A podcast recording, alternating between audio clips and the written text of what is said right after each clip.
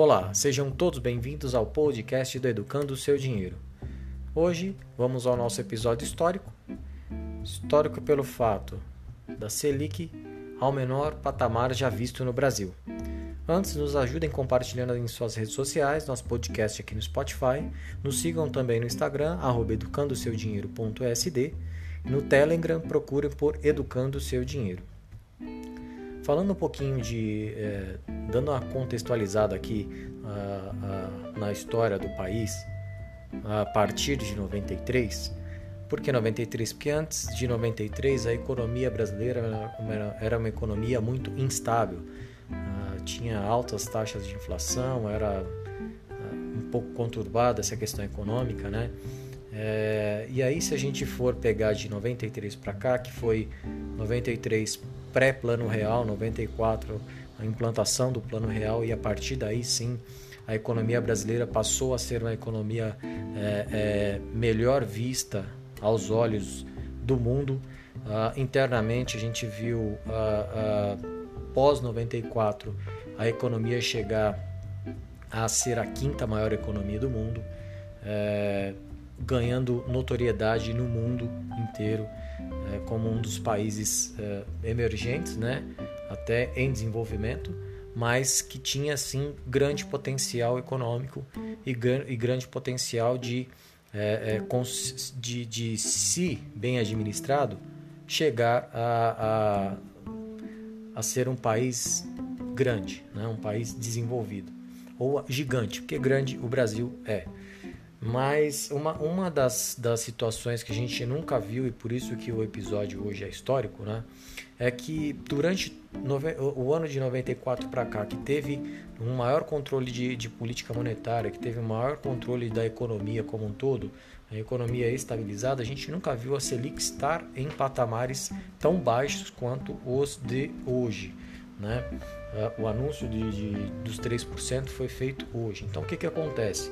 É, é, nem os maiores otimistas uh, uh, um dia pensaram em Selic nesse nível. É, o, o, país talvez nunca, nunca incentivou esse tipo de, de situação ou é, pelas decisões tomadas pelas política, política monetária, é, pelos ajustes econômicos que, que, precisou, que precisaram ser feitos ao longo dos anos aí, é, não, não houve esse tipo de, de situação.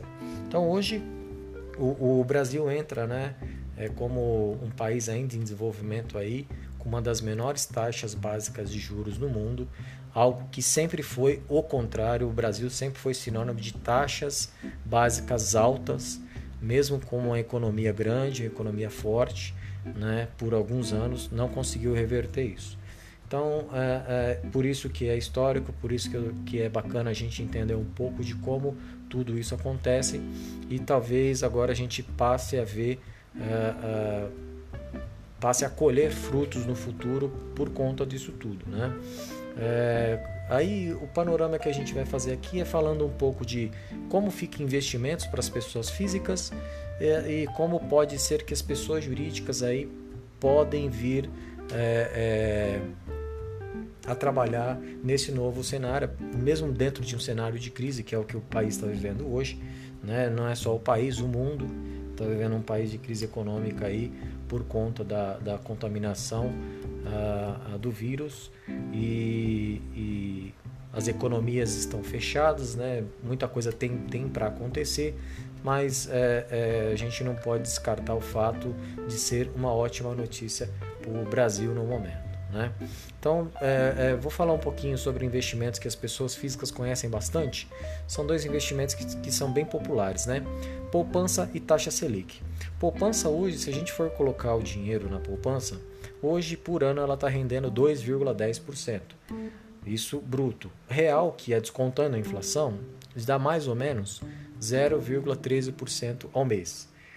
Ao longo de 12 meses, se você deixar um milhão aplicado na poupança, ao final do 12 mês, a quantia que você vai conseguir resgatar é de um milhão e mil e trezentos reais. Ou seja, você vai ter uma rentabilidade de 12 meses de trezentos reais, mensal um pouquinho acima de cem reais. Tesouro Selic não muda muito, tá? Apesar de ser muito mais vantajoso que a poupança, não muda muito. Tesouro Selic hoje pagando 2,25%, já depois desse ajuste dos 3% ah, da taxa Selic. Ah, o real, que é sem inflação, vai para 0,27 ao mês. E aí, ao final de 12 meses, esse 1 milhão seria 1 milhão 2.700 reais. Seria o dobro que a poupança paga, né? mas ainda não seria uh, um rendimento adequado para uma, uma, grana de porte de um milhão, por exemplo. Né? É, então, o que, que, o, que, que o, o Brasil hoje talvez é, é, é seja aí o início da mudança para essa questão de uma taxa Selic baixa. Né? A taxa Selic baixa, como, como a taxa Selic ela regulamenta basicamente a taxa parâmetro para custo de capital, o que, que é custo de capital? Toda, toda pessoa física ou pessoa jurídica que precisa tomar dinheiro emprestado, precisa de um empréstimo, ela vai pagar pelo, pelo, pelo custo daquele dinheiro. O que, que é o custo do dinheiro? Juros. Né? Então, quando você pega mil reais e paga mil e quinhentos, 500 reais de juros é o custo do capital para aquela instituição que te emprestou o dinheiro. Então, como você usa a Selic para balizar a taxa de juros no país, é, o que a gente pode estar vendo a partir de agora é assim: um país que tem um custo de capital baixo, ser comparado aos Estados Unidos, que é um país que fomenta muito essa questão de empreendedorismo, por exemplo. O acesso a capital nos Estados Unidos é muito mais fácil por conta de um juros menor né? Questão tanto de hipotecas, de, de, de compra de veículos, né? hipotecas são compra de casa, compra de veículo, até tomada de, de empréstimo para você fazer um empreendimento girar. Por isso que a economia lá ela acaba sendo um pouco um, um pouco não, né? Para o Brasil ela é como se fosse uma aula de como deve se administrar um país. Você dá acesso a, a capital barato, a, auxilia uma pessoa física a abrir novos negócios, essa pessoa física vai contratar pessoas e vai gerar emprego e aí isso se torna uma bola de neve. Porque a ideia é que a, a, o empreendedor ajude dando emprego. Então ele pega dinheiro barato, paga um juros pequeno, mas ele consegue girar, gerar empregos, pessoas empregadas têm mais rendas, a, as rendas dessas pessoas vão para os mercados, vão fazer a economia girar consequentemente tem um crescimento econômico. Então essa é a roda básica para toda a economia girar com força, toda a economia girar sempre em prol de crescimento, né? É, no Brasil a gente não vê isso, por quê? Porque se, se, se por exemplo, a pessoa tem ah, um milhão de reais, aí eu vou voltar um pouquinho lá em 2016, que foi quando a curva de, da Selic começou a inflexionar. Né? Até outubro de 2016, a taxa de juros estava em 14,25%. O que, que é isso? Né? É, naquela época a inflação era alta também. A inflação naquela época estava girando em torno aí de 7%. Mas você imagina colocar um milhão na, na, na, na poupança e tirar um milhão e 70 mil reais, já livre de inflação.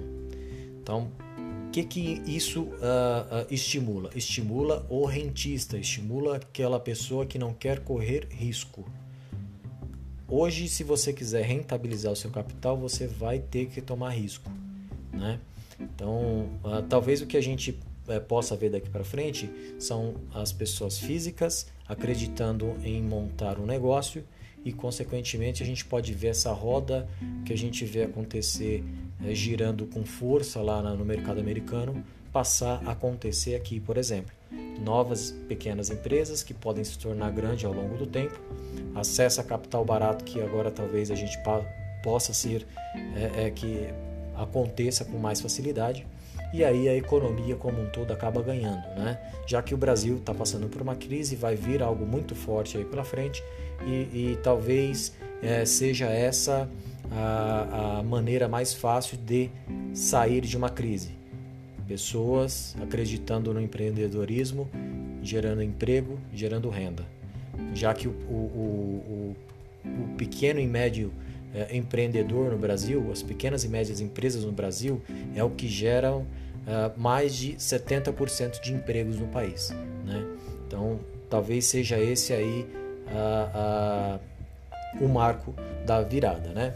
Aí, falando de pessoa física, novamente, uh, depois da, da, do início da crise da, do vírus no país, pós-carnaval, o, o, Brasil já registrou aqui mais de 400 mil novos CPFs na Bolsa. Então, o, o brasileiro já, já entendeu que, se quiser rentabilizar o capital, precisa começar a colocar o dinheiro em ativos de risco. Então, vai ter que procurar empresas boas para comprar ação, vai ter que procurar bons fundos de investimentos aí para fazer compra de cotas e, e, e tanto em ações com, com ganho de dividendos e valorização de ação, tanto com, com cotas de fundo ganhando com valorização da cota, mais o aluguel mensal que cada fundo paga. Então, é, é, esse é o novo mercado para investimentos no Brasil. Né?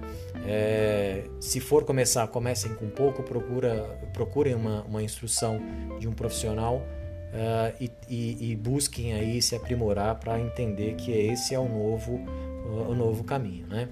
Uh, antes da, da crise do, do carnaval, os números de CPF na bolsa já vinha subindo, tá? A B3 já tinha é, é, buscado aí e já tinha informado que tinha muito CPF entrando. O, o fato novo é que pós-crise, uh, o que a gente sempre viu historicamente falando era que as pessoas físicas tiravam seu dinheiro da bolsa. Não é o que está acontecendo agora. Agora a gente vê também uma, uma talvez uma nova inflexão aqui na, na, na história da, de investimentos de pessoa física uh, uh, no Brasil, né? Então acho que para quem não investe vale a pena uh, estudar, vale a pena levar em consideração. Não precisa entrar com o capital inteiro, entra com a fatia do capital para sentir como é o mercado, 5, 10%, uma fatia mínima. Se se interessar, procure achar o seu perfil de, de investidor e aí sim você procurar a investir uh, uh, de forma segura e tranquila, tá certo? Falando um pouquinho de pessoa física, de pessoa jurídica, né? Então, assim, é, o que, que isso vai impactar nas empresas que já atuam? Empresas que têm dívidas, por exemplo, elas acabam tendo uma redução nas suas despesas financeiras, ou seja, ou seja, nos seus juros, né? Elas vão continuar pagando os empréstimos, mas agora os juros vão ter sim uma redução aí. O que, que isso impacta? Impacta em aumento de lucro das empresas. Se as empresas lucram mais, automaticamente a, a ou teoricamente, né, o preço das ações tendem a subir também. Então, é, é, fazendo um círculo aí, juros para baixo, de, é, é, a empresa gasta menos com, com o custo do capital, né, paga-se menos juros, aumenta-se o lucro. Esse lucro é, gera expectativa nos investidores, porque eles vão ver a empresa é, ganhando mais dinheiro, né? E com isso o preço das ações tendem a subir. Esse é um movimento mais natural do que a gente pode estar tá vendo daqui para frente. Uh, vamos aguardar, né? Vamos aguardar para a gente tentar enxergar isso. Vamos ver se a, se a bolsa ganha agora uh, no, um novo fôlego para os próximos meses aí. Né? O que a gente pode estar tá vendo no Brasil são empresas que, que até até agora, por conta de, de crise ou de instabilidade política, é, tenham segurado alguns investimentos, de repente agora com juros ainda mais baixos, podem é, colocar alguns projetos em ação, tomar dinheiro do mercado, fazer novos projetos, contratar mais pessoas, fazer aquela roda da economia girar, que é isso que a gente precisa ver. A gente precisa ver o país crescendo, né? a gente precisa ver o PIB crescendo, a gente precisa ver os empregos e o desemprego diminuindo. Isso que a gente precisa ver para a gente passar a ter é, é, entendimento do que realmente as ações feitas até, até então estão surgindo efeito. Né? Então, é, passem a considerar ativos de risco na carteira de investimentos de vocês. Não entrem com o capital inteiro. Estou sendo até redundante porque é, é, tem que é, se entrar em ativo de risco com estratégia. Não adianta achar que o capital vai dobrar em 3, 4, 5 meses. Não é assim que funciona. Não é no curto prazo. tem que dar tempo para as coisas acontecerem. E esse talvez seja o melhor momento, pelo menos por hora, desenha-se o melhor momento, né? Então passem a estudar isso aí. E no nosso episódio histórico, os fatos mais importantes da história aí foram passados e as, as opiniões aí foram dadas. Até o próximo.